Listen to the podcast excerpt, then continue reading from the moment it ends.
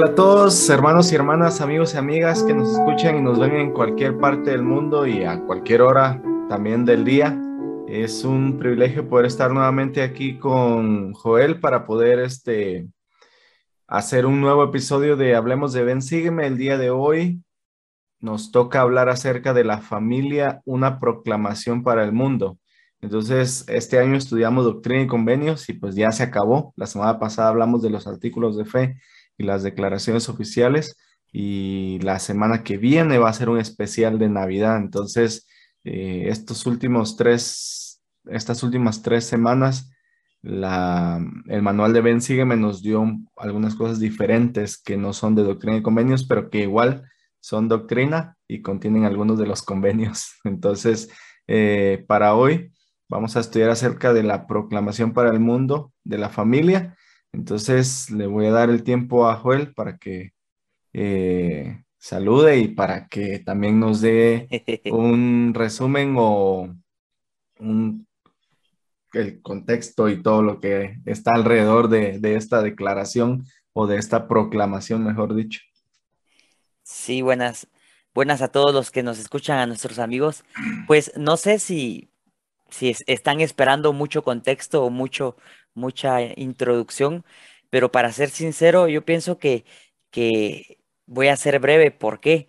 Porque la familia, una proclamación para el mundo, eh, es un, podríamos decirle, documento algo reciente y, y creo que, como lo explica el presidente Darling H. Oaks, para nuestra, que él explica que nuestra actitud hacia la proclamación sobre la familia y, nuestro uso de ella es una prueba para esta generación. Y él mismo decía, es mi oración que todos los santos de los últimos días se mantengan, firmes ante esta prueba. ¿Por qué? Porque es, este, esta proclamación habla mucho con respecto a la familia, al modo o la forma en la que Dios estableció el orden de la familia y para las personas actualmente con, con toda esa mala información y cosas que, tratan en el mundo allá afuera, pues creo que lo que más se ha estado afectando es la familia, el orden de la familia y la forma en la que la familia se, se establece. Entonces, la postura de la iglesia con respecto a la familia se centra en esta proclamación. Ahora, antes de hablar de, esto, pues queremos invitarles como cada, cada eh, episodio lo hacemos a que puedan ustedes de manera personal eh, tomarse el tiempo para anotar eh, las impresiones que tengan, específicamente eh, anotar las pruebas de amor que sienten de Dios, especialmente específica para ustedes, porque todas las familias son diferentes, todas las familias están en circunstancias diferentes, pero esta proclamación para el mundo está hecha para todos y las promesas que, que están ahí son promesas que están disponibles para todas las personas sin importar eh, las condiciones en las que se criaron o actualmente están criándose o criando a otros hijos de Dios. Bien, entonces, antes de empezar, igual esa la aclaración de que, de que estudien por su cuenta, no se queden solo con lo que nosotros decimos y como decía Joel, cuando estén estudiando esta proclamación acerca de la familia puedan buscar las formas específicas en las que Dios les ha demostrado a ustedes su amor, porque las formas en que a ustedes se lo ha demostrado puede ser diferente de cómo me las ha demostrado a mí. Y claro que hay muchas formas generales, pero hay algunas, muchas también específicas que, que pues somos personas diferentes, mm, somos individualmente diferentes y también cada familia es individualmente diferente y, entonces las bendiciones y la forma en que se maneja todo pues es diferente también. Entonces, eh, ¿qué es una proclamación? Una proclamación es decir algo en voz alta y hacerlo de manera solemne. Entonces, con la intención de que sea escuchado, que se escuche y que todo el mundo lo sepa. Entonces, cuando se dio esta declaración eh, acerca de la familia, en el año de 1995, el presidente Gordon B. Hinckley la leyó eh, como parte de su discurso en una conferencia general. Esta proclamación fue escrita por el presidente Gorme Hinckley, sus apóstoles, sus consejeros, perdón, y el resto del quórum de los doce apóstoles. Y en esta se decreta, como dijiste vos, la voluntad del Señor, no la voluntad del presidente Hinckley ni de los apóstoles o consejeros, pero la voluntad del Señor en cuanto a la manera en que Él quiere que las familias de la tierra eh, se conduzcan durante esta vida. Eh, muchas de las cosas que dicen aquí tal vez no están sucediendo en algunas familias actualmente y eso, y lo aprendí de uno de mis obispos, eso no significa que no pueda suceder en tu vida. Si actualmente no está sucediendo de la manera en que el Señor quisiera o de la manera ideal, lo voy a poner entre comillas, eso no significa que no pueda pasar más adelante. Y eso solo depende de tu obediencia y de que, de que vos busques hacer las cosas en la manera en que el Señor quiere. Entonces, eh, nos pasamos al manual y vamos a tocar las partes que el manual nos da para no extendernos mucho y las que si alguien piensa como, oh, no hablaron de tal cosa, pues la invitación es que si te das cuenta que no hablamos de algo, que vayas y lo estudies y lo leas y, lo analices por tu cuenta. Entonces vamos a guiarnos específicamente por las, eh, las partes que el manual nos está dando. Entonces nos vamos a ir a la primera de una vez, que es la familia es fundamental en el plan del creador. Entonces, ¿qué significa que sea fundamental?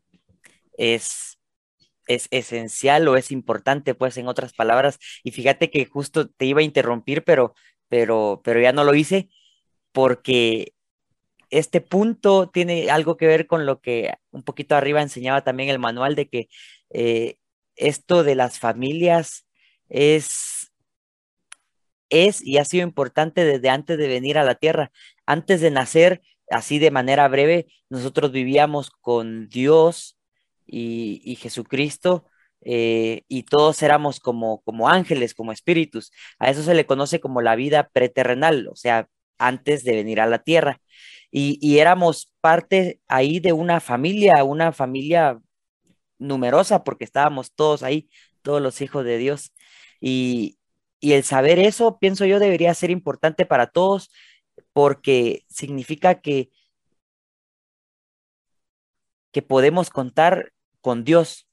¿Por qué? Porque Él es nuestro Padre. Y, y, pues yo no entiendo muy bien cómo ha sido la situación de muchas personas, pero estoy seguro que el no tener un padre de plano es de lo, de lo más difícil que puede haber en la, en la vida, o una madre también, pero el saber que tenemos a, a un Padre celestial, pienso que debería ser un punto de consuelo importante para todos. Y la familia, pues, es importante en el plan de Dios porque eh, queremos volver a Dios, nuestro Padre, y, nosotros queremos ir con nuestros hijos a Dios, y, yo quiero ir con mis padres también con Dios. Entonces, eh, las familias son importantes por, por muchas razones y entre esas estas que yo estoy, estoy diciendo, ¿verdad? Sí. ¿Algo más?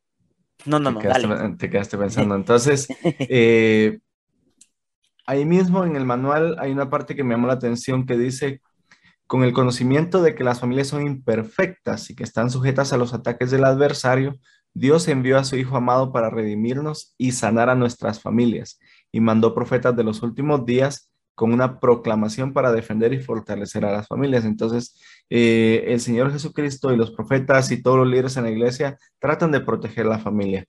Que la familia sea fundamental en el plan del Creador nos hace una invitación, como ya lo mencionaste, a que podamos estudiar nuestra vida preterrenal, nuestra vida terrenal y la vida después de esta muerte, la vida posterrenal, le dice el manual, de, de qué manera el Señor y nuestro Padre Celestial prepararon todo este plan y como parte del plan era que íbamos a venir a vivir en familias, no personas ahí separadas y solitas, sino que en familias. ¿Por qué?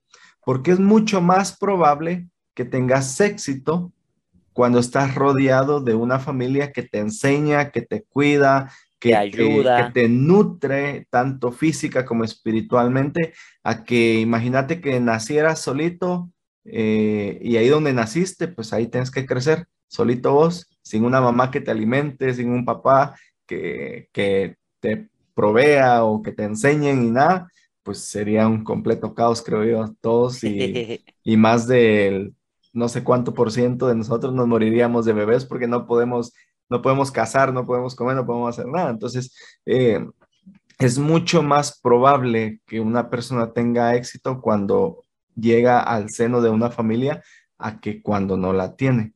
Y esa es una de las situaciones que dice Nona, es la ideal y en algunos casos no se da así, pero todavía las bendiciones se aplican para esas personas. Entonces, como parte de nuestra, de esta partecita del manual, me gustaría mencionar, y no nos vamos a meter a hablar de eso, pero la, la proclamación lo menciona, que dice que todos nosotros primero fuimos creados a imagen de Dios. Bueno, primero dice que el matrimonio fue ordenado por Dios, el matrimonio entre el hombre y la mujer fue ordenado por Dios. Entonces, fue un mandamiento, eso ya lo sabemos multiplicarnos y henchir la tierra. Es un mandamiento. Después dice que fuimos creados a la imagen de Dios, que ya hablamos de esto hace unas semanas, que si nosotros nos vemos así, es porque Dios se ve así, con dos manos, dos brazos, dos piernas, dos ojos, etcétera. Y tercero, que fuimos procreados al principio espiritualmente por padres celestiales. Y cuando habla de padres celestiales, habla de un padre celestial y de una madre celestial. Y si ahorita te removí todo por dentro, te invito a que lo estudies. No vamos a hablar de eso ahorita. Pero esa parte nos, a mí personalmente me enseña que estas relaciones familiares no son únicamente de la tierra, sino que vienen desde antes de esta vida, desde la preexistencia, desde la vida preterrenal. Y como ya sabemos, también el objetivo de estar aquí en esta tierra, y aquí lo tengo atrás de mí, la imagen del templo, es que nosotros podamos regresar a vivir nuevamente con nuestro Padre Celestial o nuestros padres celestiales, para ponerlo mejor, con Jesucristo como familias con nuestros papás, nuestros hijos, abuelos, etcétera, etcétera, etcétera. Y esas relaciones se pueden perpetuar únicamente con las ordenanzas en el templo. Sí, y estaba pensando en, que las lecciones más importantes que uno aprende las aprende ahí adentro del hogar.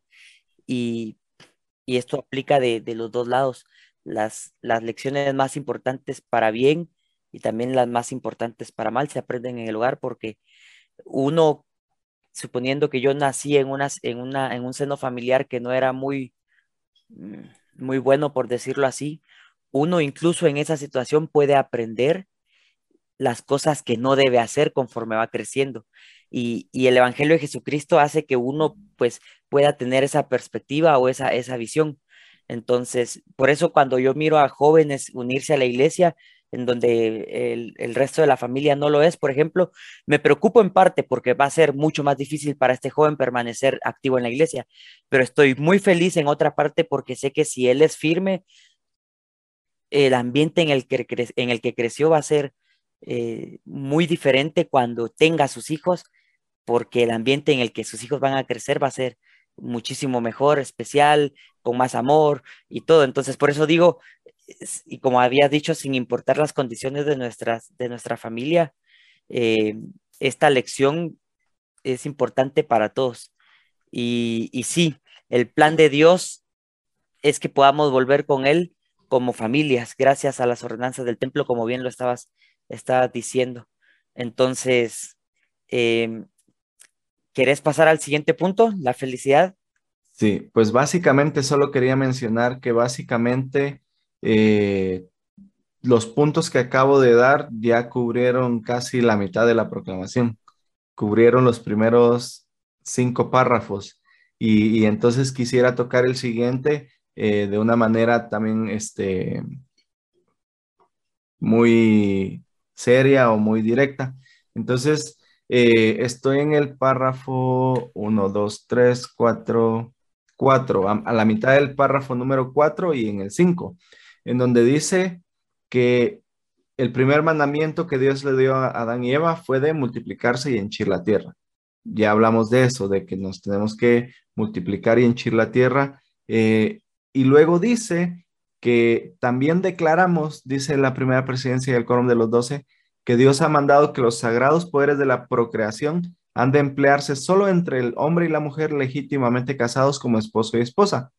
Y, me llama la atención porque ah, justamente hoy estaba viendo, eh, estaba leyendo un artículo que no es de la iglesia, pero que estaba diciendo que es mucho más probable que una familia tenga éxito si no rompieron la ley de castidad, no decía la ley de castidad porque no era un artículo de la iglesia, pero básicamente estaba, se refería a eso. Si, lo, si el hombre y la mujer no rompieron la ley de castidad antes de casarse, es muchísimo más probable que esa familia pueda perdurar y tener éxito en comparación a una familia que eh, pues hizo cosas que tal vez no tenía que hacer antes de casarse. Y no estoy diciendo que si las hicieron no va a tener éxito su hogar, solo estoy hablando de probabilidades. Y, y como digo, este no era un artículo de la iglesia, era completamente separado de la iglesia, pero me llama la atención porque los estudios seculares, entonces, básicamente eh, no estoy diciendo que queremos apoyo de los estudios seculares, pero ese estudio secular apoya lo que lo que en esta proclamación nos están diciendo eh, la primera presidencia y los apóstoles. Y también dice después, declaramos que los medios por los cuales se crea la vida, la vida mortal, son divinamente establecidos. Afirmamos la santidad de la vida y su importancia en el plan eterno de Dios. Entonces, la vida es algo que no nos corresponde a nosotros decidir si queremos em, quitar o poner, ya sabemos, pero en, la forma en que nosotros podemos, eh, y de hecho la escritura lo enseña así, ser co-creadores con el Padre, es de traer a esos hijos a la tierra. Y, y es, nosotros un día probablemente tenemos la oportunidad de poder llegar a, crear algunas otras cosas si somos fieles y está la promesa, pero desde ahorita ya podemos ser co-creadores con el Padre al poder traer y cumplir ese mandamiento de traer a los espíritus que están allá en el, eh, en el mundo preternal a que puedan venir a la tierra, a tener un cuerpo y, y, que nosotros podamos ser para ellos la familia que le puede dar las cosas que ellos necesitan para poder tener éxito y poder regresar a la presencia de nuestro Padre Celestial con, eh, como familias. Ahora, ¿cómo? el siguiente punto habla de eso. No sé si quieres agregar algo de lo que acabo de decir. Sí, quiero defender a, los miles de jóvenes y de adultos que por X o Y razón han cometido errores de castidad. Eh, eh, se me hizo un poco rudo tu comentario, pero está bien, porque sí, o sea, tiene sentido. Si uno se conserva y uno trata de hacer las cosas bien y está con alguna persona que hizo exactamente lo mismo, es muy probable que el matrimonio pues flote, pero no te garantiza nada. No, por eso dije, son probabilidades. Ajá. Y también, pues, a todos mis amigos que me escuchan y me ven, que ya han hecho cosas con respecto a la castidad y no están casados, déjenme decirles que eh, el valor de, su alma sigue siendo importante y valioso y, y no porque hayan cometido esos errores también significa que valen menos porque eso es mentira. El valor del ser humano para Dios y para, eh, y para nosotros mismos debería ser siempre el mismo y, y, siempre valioso sin importar los errores que la persona ha cometido anteriormente. Entonces, yo puedo decirles, si por alguna razón, amigos, han hecho algo con respecto a la castidad, si por alguna razón ya tienen hijos o, no tuvieron hijos o independientemente de su situación, si por alguna razón pasó algo así, el corazón de un hombre o una mujer arrepentido y convertido al Evangelio sigue siendo igual de valioso, puro e importante para Dios que el de una persona que, que se ha mantenido, pues por decirlo explícito, virgen hasta el matrimonio, ¿ya? Entonces, em, el Evangelio nos da esas oportunidades, nadie vale menos que nadie por ninguna situación, entonces solo quería como defender un poquito ahí a, mis amigos. Y lo, dijiste bien, lo dijiste bien porque depende de tu arrepentimiento y de, tu cambio y de, todas las cosas que quieres hacer. Porque así como eh, haber roto la ley de castidad antes del matrimonio no te garantiza que vas a tener éxito o que no lo vas a tener, el no haberte arrepentido, sinceramente, y el no cambiar tus actitudes, eso sí te garantiza que no vas a tener éxito. Y ahí sí te lo puedo asegurar. Entonces, si, como lo dijiste y lo dijiste bien, si alguien ha cometido algún error que no debió haber cometido, pero que pues todos somos humanos y no somos perfectos, pero viene con un corazón quebrantado, un espíritu contrito, se arrepiente de sus pecados eh, y cambia, porque al final el arrepentimiento es eso, es un cambio en nuestras actitudes, en nuestra forma de pensar y de actuar. Si eso se lleva a cabo y, vos has sentido que, ya estás bien, entonces claro que puedes tener éxito, pero depende de eso, más que todo, que, el, que hayas seguido, que hayas seguido el proceso correspondiente para que vos mismo te hayas limpiado de cualquier cosa que te tenías que limpiar. Listo. Y para ayudarnos a tener ese éxito familiar, eh, viene la introducción que vos nos habías dado de este siguiente párrafo de, esta proclamación.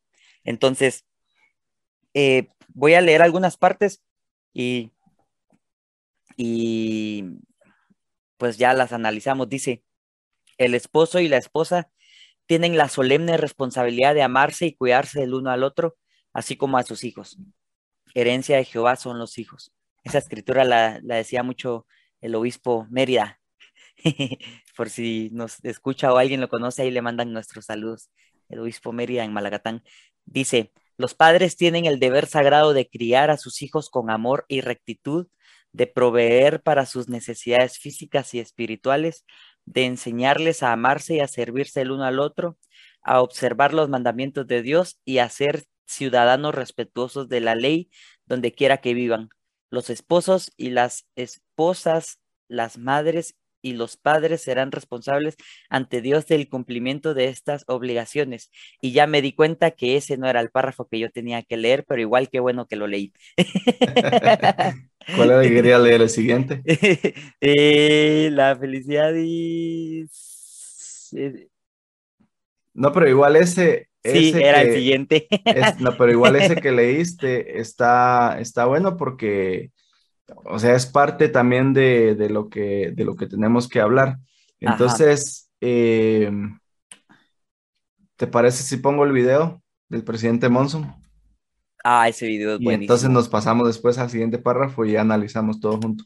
Sí, pero bueno, tal vez para no dejar ese párrafo que leí ahí en el aire, solo, pues. Solo resaltar e, el hecho de, la responsabilidad que tienen los papás de, cuidar a sus hijos.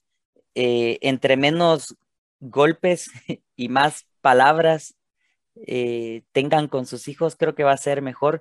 Yo soy de los que creen que que a los hijos se les puede enseñar y criar y hablar y, de vez en cuando, eh, tal vez un tú estate quieto, pero así lo más leve, o sea, no, eh, la intención no es lastimar, sino es que aprendan. Entonces, no, no, no sé, no me gusta que las personas le anden pegando a los, a los niños o cosas así, cuando las palabras pueden tener ese efecto. Entonces, eh, eso y el hecho de que entre esposos se sirvan pienso yo que es importante para que pues esa, ese trabajo en equipo se pueda sentir, pues, porque al final de cuentas yo no estoy casado, vos sí, pero pienso que al final de cuentas un matrimonio es un trabajo en equipo y los dos tienen que trabajar para que funcione bien. Entonces, el servirse uno al otro creo que es importante para que esa como unión y ese trabajo en equipo se, se, se funcione, sí funcione. Sí, y, entonces en lo que vos estabas diciendo también me quiero enfocar en que esto dice el esposo y la esposa. No dice el esposo nada más o la esposa nada más. Y habla de algunas responsabilidades. El esposo y la esposa, primera responsabilidad, y dice solemne, es de amarse y cuidarse el uno al otro. O sea, que mi esposa me ame y me cuide a mí y que yo la ame y la cuide a ella. Y también dice después, así como a sus hijos. O sea que nos amemos y nos cuidemos todos. Y después dice, los padres, no dicen el padre ni la madre, dice los padres, o sea, los dos, tienen el deber sagrado de criar a sus hijos con amor y rectitud. ¿Quién? Los padres.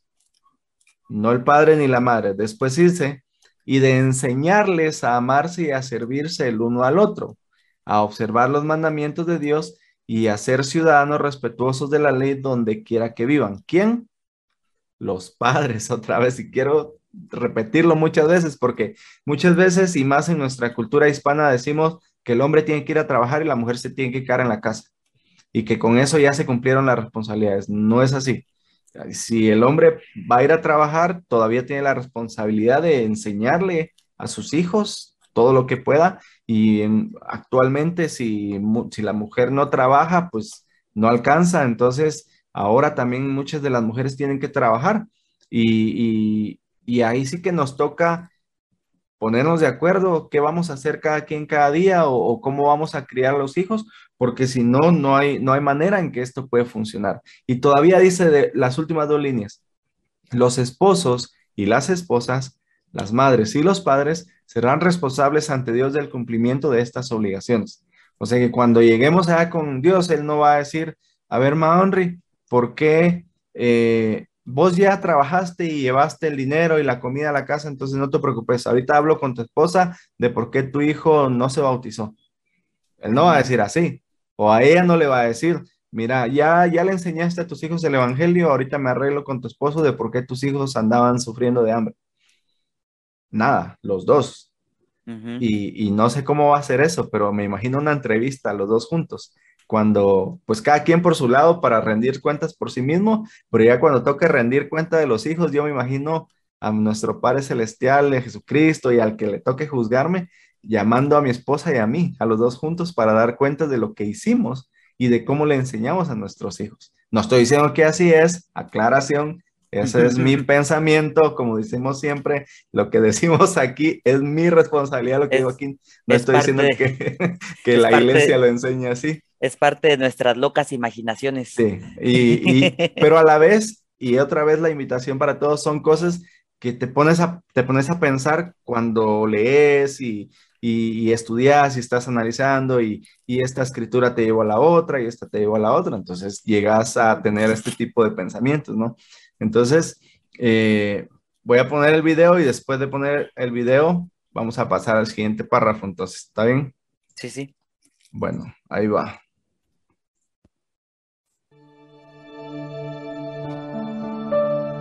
Creo que entre las grandes lecciones que debemos aprender en nuestro corto viaje por la Tierra se encuentran las lecciones que nos ayudan a distinguir entre lo que es importante y lo que no lo es.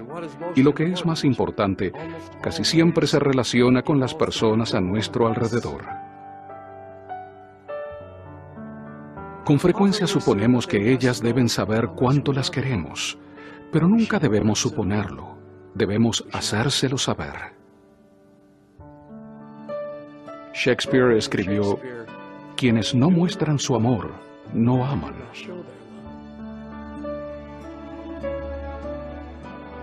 Pese a los cambios que vengan a nuestra vida, ruego que en todo lo posible llenemos nuestros días con las cosas que son de más importancia.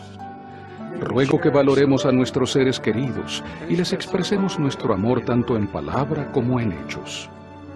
Envíen esa nota al amigo que han descuidado. Abracen a su hijo, a sus padres. Digan, te amo, con más frecuencia. Siempre den las gracias. Nunca permitan que el resolver un problema sea más importante que el amar a una persona.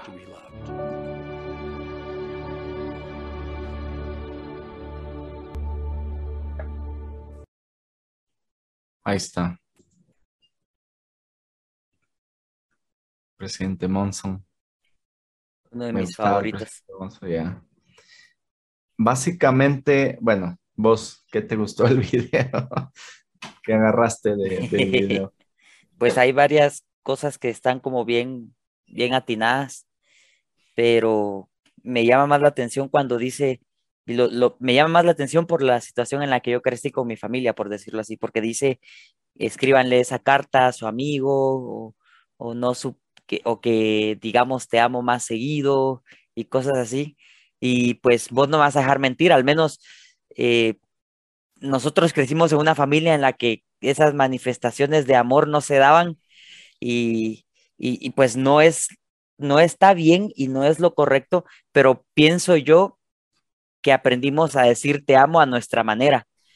Entonces, em, es muy raro que, que, yo le diga te amo a alguien de mi familia, por ejemplo, pero pues trato de estar ahí cuando quieren hablar conmigo o, o si yo sé que necesitan algo, trato de, si yo puedo, pues ver la manera de proveérselos, entonces, y por eso decíamos al inicio, todas las familias son diferentes, y yo he visto muchas familias a las que se dicen te amo de una manera tan natural, enfrente de la gente, en la calle, en la casa, y que a vení, te abrazo y te beso, mami, papi, hermanito, y, y yo digo, pues qué bonito, qué bonito que es así, porque qué bonito que hayan familias así, pero las familias que no son así, debemos de trabajar para hacer que sientan nuestro amor, pues nuestro afecto.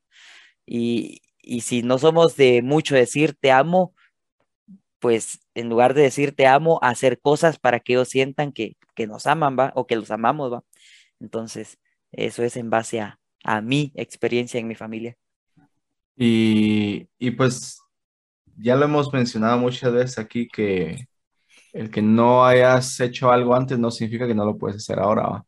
Entonces, es como decís, y así fue. En nuestra familia, pues no, no, no crecimos, no somos muy expresivos, por decirlo así, pero pues con mi familia ahora yo he tratado de mejorar eso, con mi esposa y con mi hijo, y porque quisiera que mi hijo lo hiciera diferente de como yo fui. Entonces, eh, trato de decirle igual que lo amo, que lo quiero, y a mi esposa también cada vez que se puede entonces, igual para vos, si no lo hacías o no lo haces, no significa que no lo puedes hacer después. Y todos los que nos escuchan también, que, Si estás esperando que te diga te amo, vas a seguir esperando otro tiempo más. No, no estoy esperando eso, pero, pero para todos los que nos escuchan es algo que, se puede pues eh, cambiar. Cualquier comportamiento, idea, eh, forma en la que fuimos criados, si pensamos que, puede, que podemos cambiar para hacerla un poco mejor, se puede, es cuestión de cada quien. Vos vas a coincidir conmigo con que mi mami y papi fueron muy buenos padres. A mi punto de vista, ellos fueron muy buenos y fueron bastante dedicados, cada quien en su rol, pero a pesar de eso, yo sé que hay muchas cosas que ellos hicieron que yo no quiero hacer. ¿Ya? Entonces, a todos los que somos hijos o tenemos hijos eh, veamos las cosas, como le decíamos desde el inicio, veamos las cosas buenas de su familia y, siempre traten de hacerlas e imitarlas y las cosas malas que les sirvan para aprender y así no cometer esos errores también cuando ustedes estén en esa situación.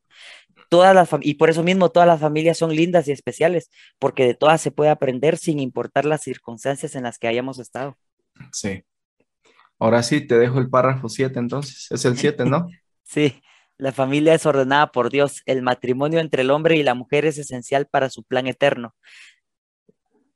Los hijos merecen nacer dentro de los lazos del matrimonio y ser criados por un padre y una madre que honran sus votos matrimoniales con completa fidelidad. La felicidad en la vida familiar tiene mayor probabilidad de lograrse cuando se basa en las enseñanzas del Señor Jesucristo.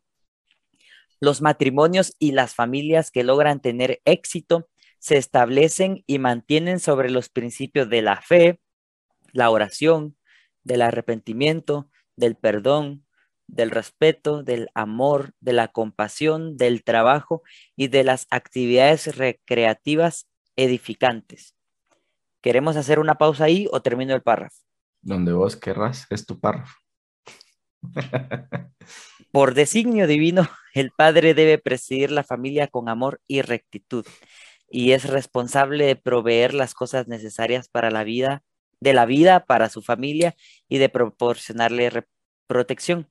La madre es principalmente responsable del cuidado de sus hijos. En estas sagradas responsabilidades, el padre y la madre, como compañeros iguales, están obligados a ayudarse el uno al otro. La discapacidad, la muerte u otras circunstancias pueden requerir una adaptación individual. Otros familiares deben brindar, brindar apoyo cuando sea necesario. Un párrafo que a mucha gente de estas generaciones le, le da ansiedad. Ansiedad con em, ansiedad. Y con Z, ansiedad. ¿Querés empezar vos? ¿O empiezo yo de una? Lo que me llama la atención para empezar es, esto se escribió en 1995 y es como si el presidente Hinckley y los demás dijeran, ¿saben qué? La gente en el 2021, en el 2020 va a necesitar esto, entonces escribámoslo. Porque en el 2000, en, el, en 1995 sí habían problemas familiares de diferente índole, pero las cosas que se ven ahora son, no sé si son diferentes o solo antes no se miraban mucho, pero, pero es como si, como si ellos dijeron, ¿saben qué? Estos hermanitos en el 2000 y pico en adelante van a necesitar tener esto, entonces escribámoslo. Y como dije antes, pues no era la, voluntad de ellos, era la bendición de, era la voluntad del Señor. era la voluntad de Dios y, pues por eso la escribieron. Entonces, otra vez hablamos de probabilidades. Eh, para mí están las cosas como nuestro Padre Celestial quiere que se hagan y están las cosas como cada persona quiere hacerlas.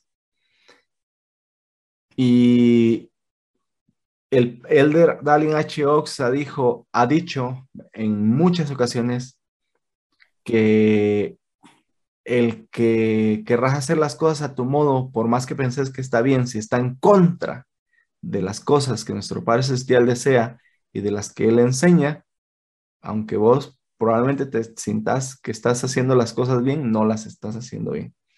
Entonces, tenemos que tener mucho cuidado de alinear nuestra vida, tratar de alinear nuestra vida con la voluntad de nuestro Padre Celestial. Y en este punto, tratar de alinear nuestra vida con la voluntad de nuestro Padre Celestial es conformar una familia con un padre y una madre. Cualquier otra cosa diferente, por más bien que te sintas, está en contra de la voluntad de nuestro Padre Celestial y no, te, no estoy criticando a nadie ni le estoy diciendo cómo debe vivir su vida, pero es la verdad, así es. Y si la quieren seguir viviendo de la forma en que la quieran seguir viviendo, todos tenemos albedrío y somos libres de hacer lo que querramos, pero está en contra de la forma ordenada por nuestro Padre Celestial y Jesucristo. Y no voy a hablar de ningún grupo específico, pero porque no, no, no hay por qué. Vamos a hablar de la forma en que nuestro Padre Celestial lo desea. Entonces, los hijos, dicen la proclamación, merecen nacer. O sea, es, algo que, que ellos merecen porque cuando nosotros traemos un hijo al mundo, ese hijo no decidió. Él no dijo, yo me voy a ir con ellos porque me quiero ir ahorita.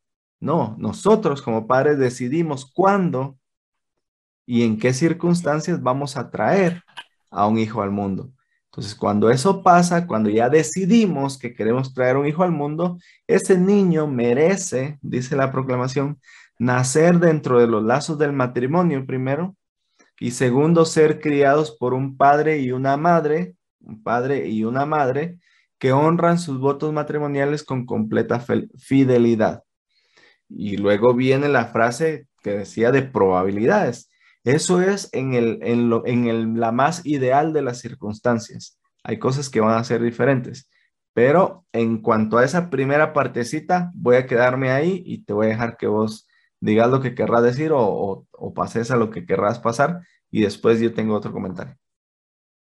Em, no, solo resaltar la, la, frase que leí yo al inicio de también de Darling H. Oaks, de que para las personas de nuestra generación o de estos tiempos, el vivir esta proclamación puede que se llegue a convertir en una prueba, porque las personas actualmente están pensando que el concepto de la familia es moldeable o, sujeto a cambios. Y bueno, según las leyes terrenales, en algunos lugares ya hasta se permite que se casen dos personas del, mismo sexo. Y, que la sociedad lo acepte eh, no quiere decir que Dios lo acepte o que para Dios sea lo correcto.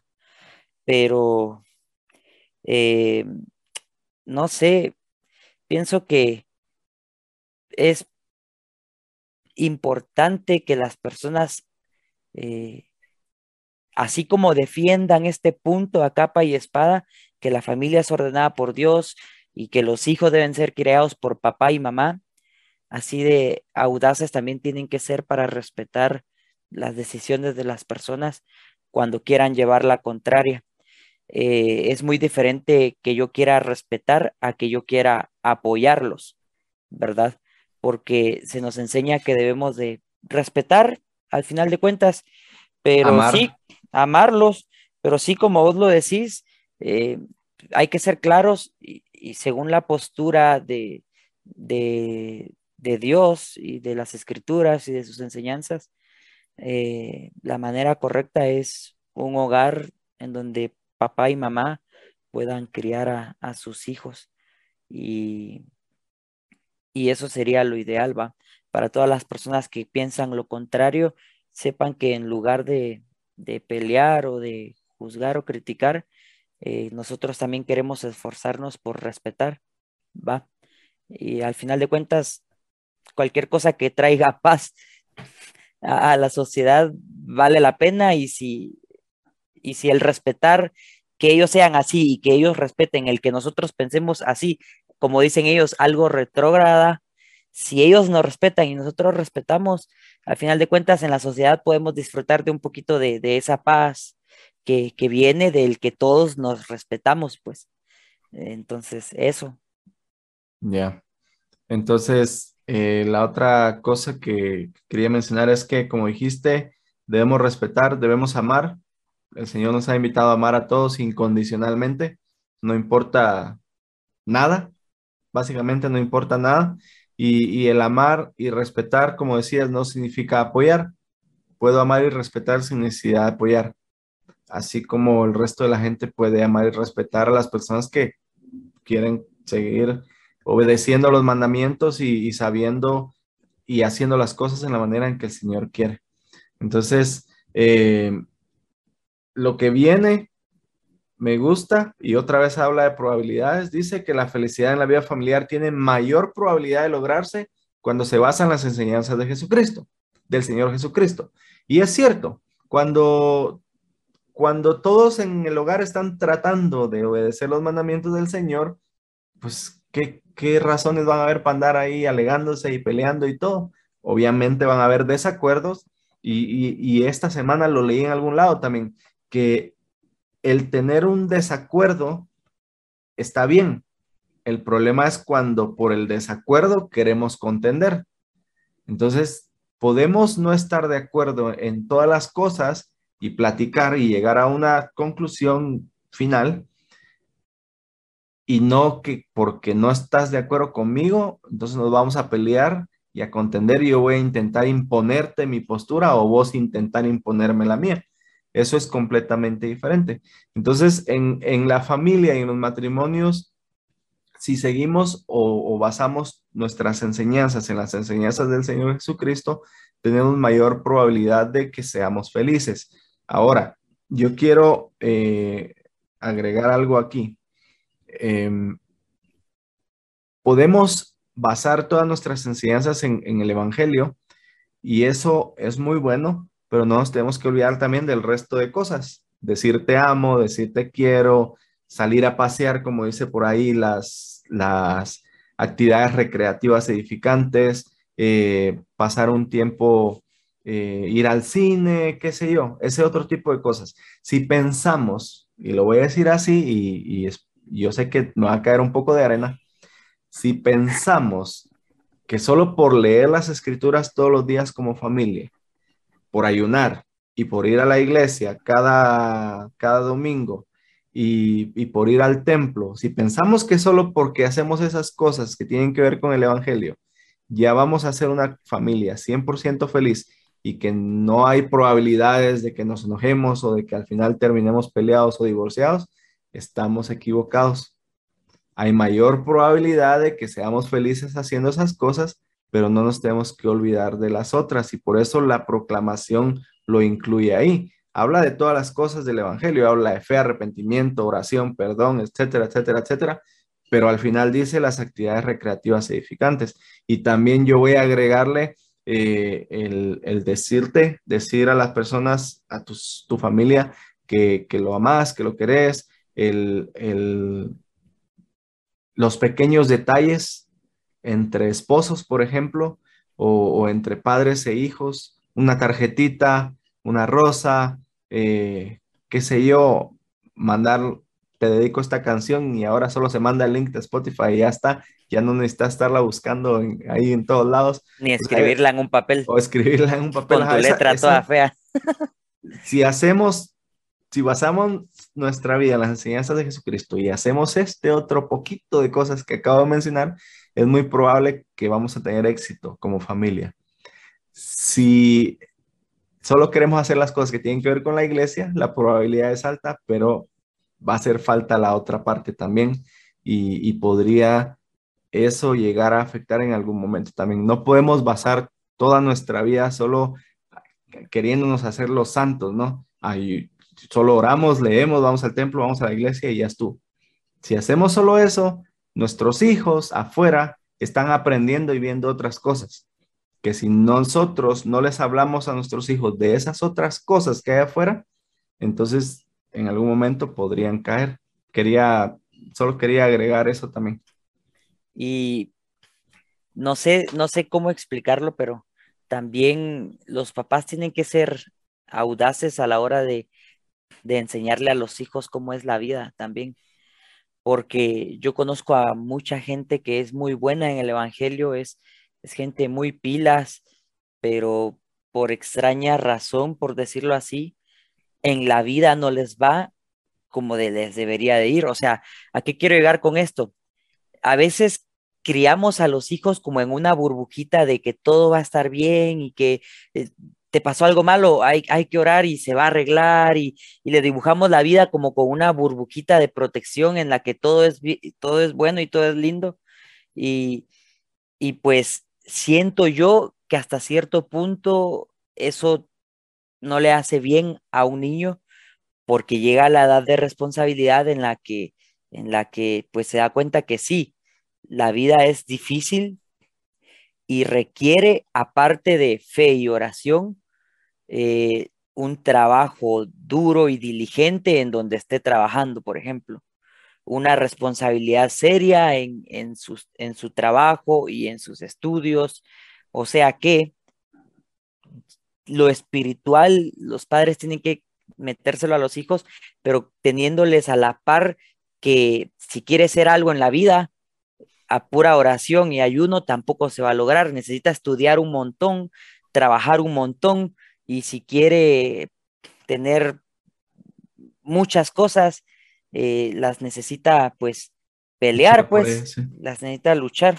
Entonces, eh, eso quería como agregar que los padres a veces les pintamos a los hijos una burbujita y los protegemos mucho y no, de vez en cuando es, es importante que los niños también aprendan que, que se necesita pues algo más en la vida.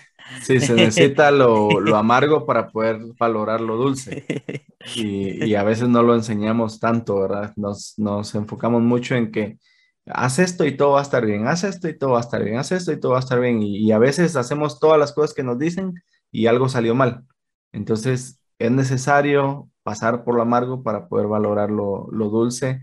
Es necesario pasar por los momentos tristes y duros para poder valorar los, eh, los momentos alegres y que esos momentos duros y, y, fuertes van a llegar porque es parte de la vida, es parte de la experiencia de la vida.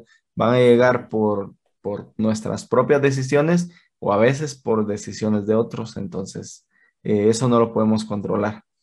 Podemos controlar lo que nosotros decidimos, pero no lo que otras personas deciden. Entonces, en el resto de este párrafo, habla de lo que yo ya hablé antes, de que las responsabilidades son compartidas, tanto del padre como la madre. No hay, eh, me gusta donde dice, en estas sagradas responsabilidades el padre y la madre, como compañeros iguales, están obligados a ayudarse el uno al otro. Y no dice, como compañeros iguales, cuando quieran pueden ayudarse el uno al otro. No, dice, están obligados. O sea que las tareas de, de ser padre, madre, ama de casa y amo de casa, todas se comparten, pues, o sea, no hay, no hay nada, eh, no hay ninguna cosa que sea solo del hombre o ninguna otra que sea solo de la mujer. Todas las responsabilidades son compartidas, sí, para los dos por igual. Y como dice después, en algunas familias las circunstancias pueden requerir una adaptación especial bien sea por discapacidad, por muerte o por cualquier otra cosa. Y eso otra vez, como dijimos al principio, son eh, situaciones que no son las ideales, pero que suceden. Todas las mismas bendiciones, responsabilidades y obligaciones también son las mismas, de ayudarse y apoyarse el uno al otro y todas las responsabilidades para con los hijos también son las mismas. Sí, y antes de pues entrar a los últimos puntos, eh, quería que analizáramos así brevemente eh, la forma en la que pues Satanás intenta debilitar a las familias en el mundo y lo que él logra al debilitar las familias en el mundo para la sociedad. No sé si tienes alguna idea vos. Pues Satanás es el maestro de la contención. Eso ya lo sabemos. Y, cada vez que lo que él quiere, por decirlo así, es que las familias se separen, se desintegren, porque como la familia es la base fundamental de la sociedad y de la iglesia y del evangelio. Y del plan de Dios. Y del plan de Dios, al, al atacar a la familia, él sabe que él está atacando básicamente todo sabe que al debilitar a la familia, debilita a la sociedad, debilita a la iglesia y debilita el plan de Dios. Y, que, pues él sabe que si se mete, si se logra meter entre un esposo y una esposa, o entre un padre y un hijo, una madre, una hija, una madre y un, qué sé yo, entre cualquiera eh, miembro de la familia, Satanás sabe que cuando logra meterse, está debilitando no solo a esa familia, pero a todos. Porque si yo me estoy peleando con mi esposa, probablemente mis cuñados y mis suegros se van a poner a pelear conmigo y mis hermanos y mis papás se van a poner a pelear con mi esposa. Y entonces ya, ya el pleito ya se, ya se expandió. Y, probablemente mis amigos se van a poner en mi lugar y los amigos de ella se van a poner en su lugar. Y entonces ya, ya no son solo familias, sino que ya es también sociedad, ya es el pueblo. Y, en la iglesia igual. Entonces, él sabe que si se logra meter entre, en una familia, él sabe que está afectando no solo a la familia esa, pero a toda la sociedad y muy probablemente a las generaciones futuras eh, como consecuencia con los hijos de, de esa pareja. Sí, cabal. E, esa era la, dijiste lo que iba a decir cuando si él logra debilitar una familia, no iba a debilitar solo una familia, sino debilita la sociedad incluso y al, no sé si debilita el plan. El plan. Ah, ahí estás, exacto. Pero eh, una vez más, esta es una idea loca de Joel, no es doctrina, no es la postura de la iglesia, ni, ni nada por, por decirlo así. Solo cuando estaba en la misión una vez me puse a pensar en, en que gran parte de la delincuencia eh, que hay en nuestras comunidades, delincuencia así de ladrones o extorsionistas o gente que, mata. Y yo me puse a pensar que eh, gran parte de, esas personas que están adentro de eso es porque en su familia no, recibieron el amor que, necesitaban recibir. Y, gran porcentaje de estas personas son personas que, que en la que, por ejemplo, los papás eh, los maltrataban, los papás llegaban con alcohol sobrepasado y le pegaban a la mamá, o, simple y sencillamente porque eh, los papás se separaron y los hijos al final de cuentas son los que se quedan volando porque entre que me voy aquí o me voy allá, entonces fue una de las pequeñas conclusiones que yo saqué mientras era misionero, la delincuencia y todas esas cosas, eh, creo que en gran parte se dan porque las familias eh, dejan de estar unidas, pues, solo. Sí, o a veces falta uno de los padres, mm. o a veces el mismo padre o la misma madre le enseña al hijo a, lo entrena a ser un delincuente, a, delinquir. Ajá. Bueno, entonces, siguiente párrafo. Advertimos, a las personas, advertimos que las personas que violan los convenios de castidad, que maltratan o abusan de su cónyuge o de sus hijos, o que no cumplen con sus responsabilidades familiares, un día deberán responder ante Dios.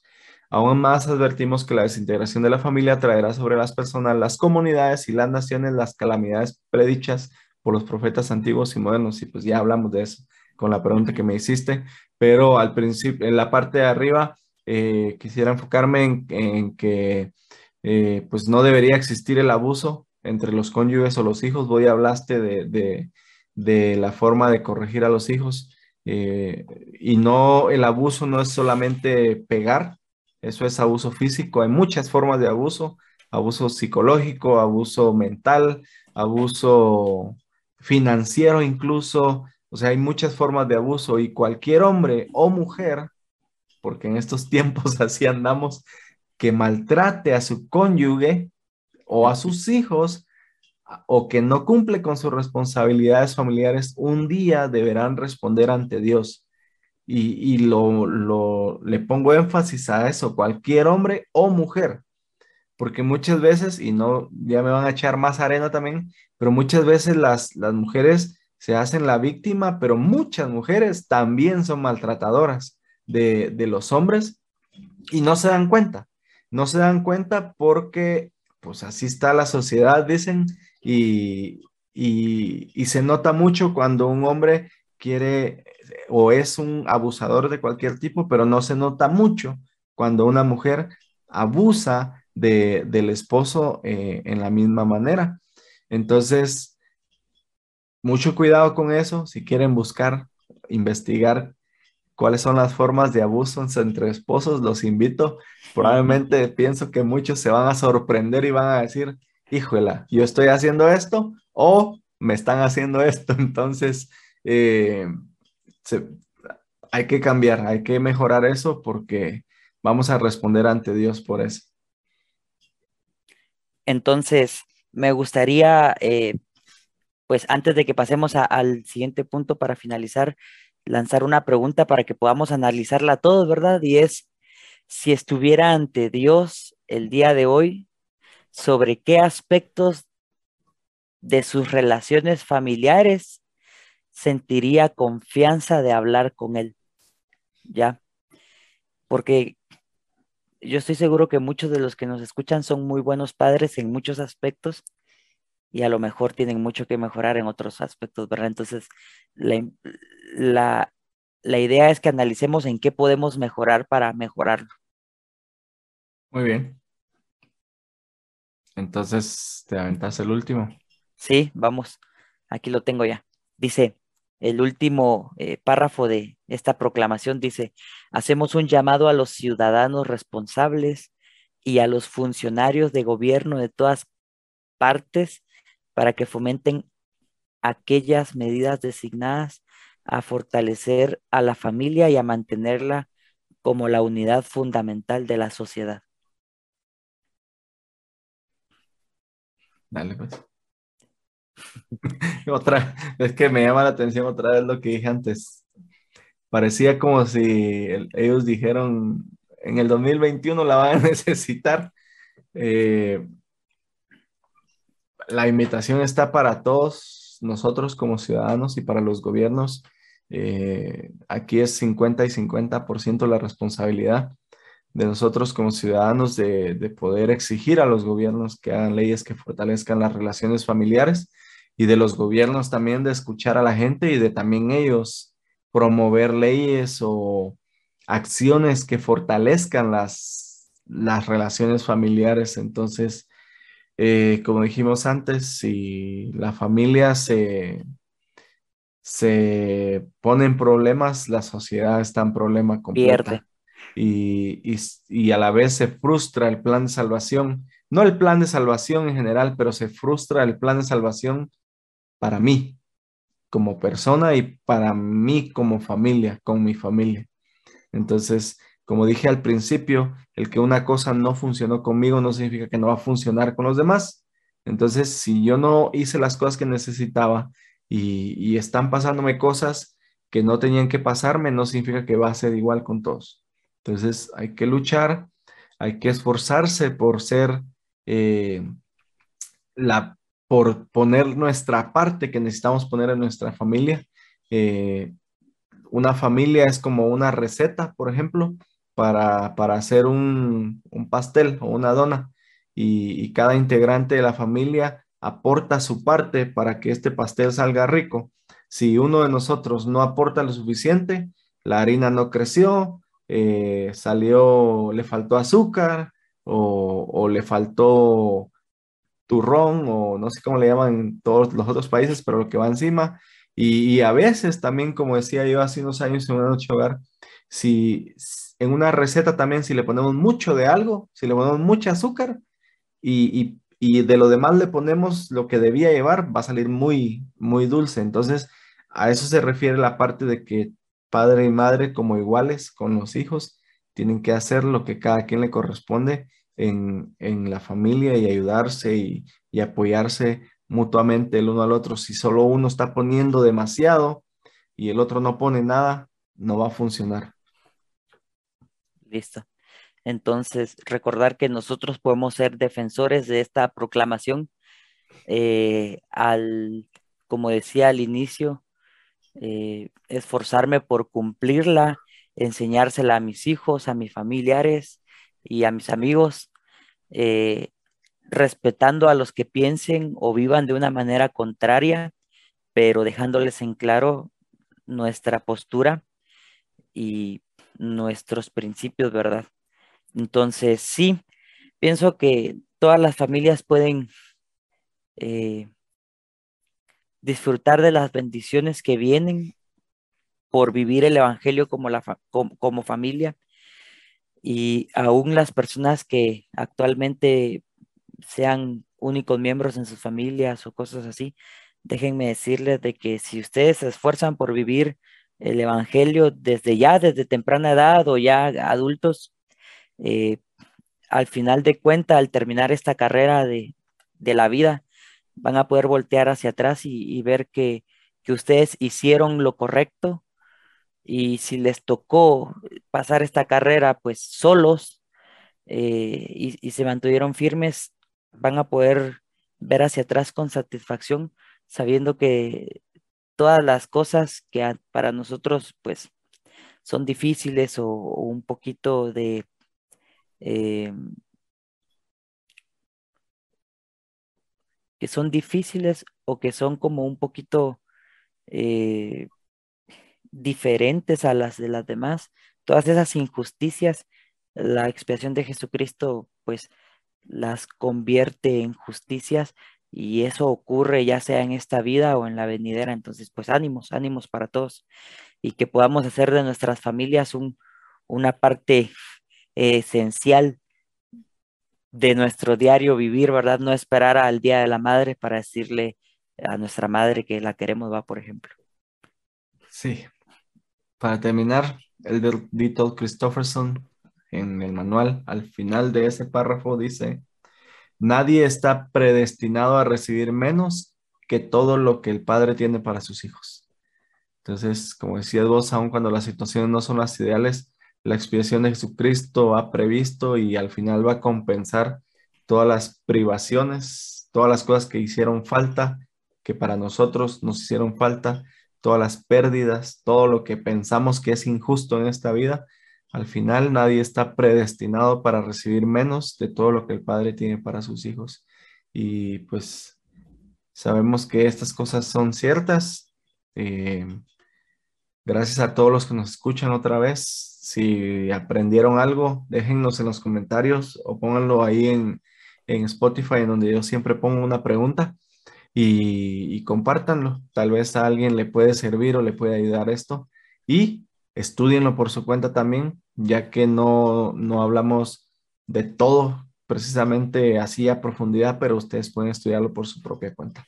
Pudimos habernos metidos a temas de, de mucha controversia, pero no. Preferimos que ustedes los lean en, de por aparte y, y pues saquen sus propias conclusiones. Sí, entonces, eh, este era el episodio de hoy. La familia, una proclamación para el mundo. Y nos vemos y nos escuchamos la próxima semana. Dejamos esto en el nombre de Jesucristo. Amén.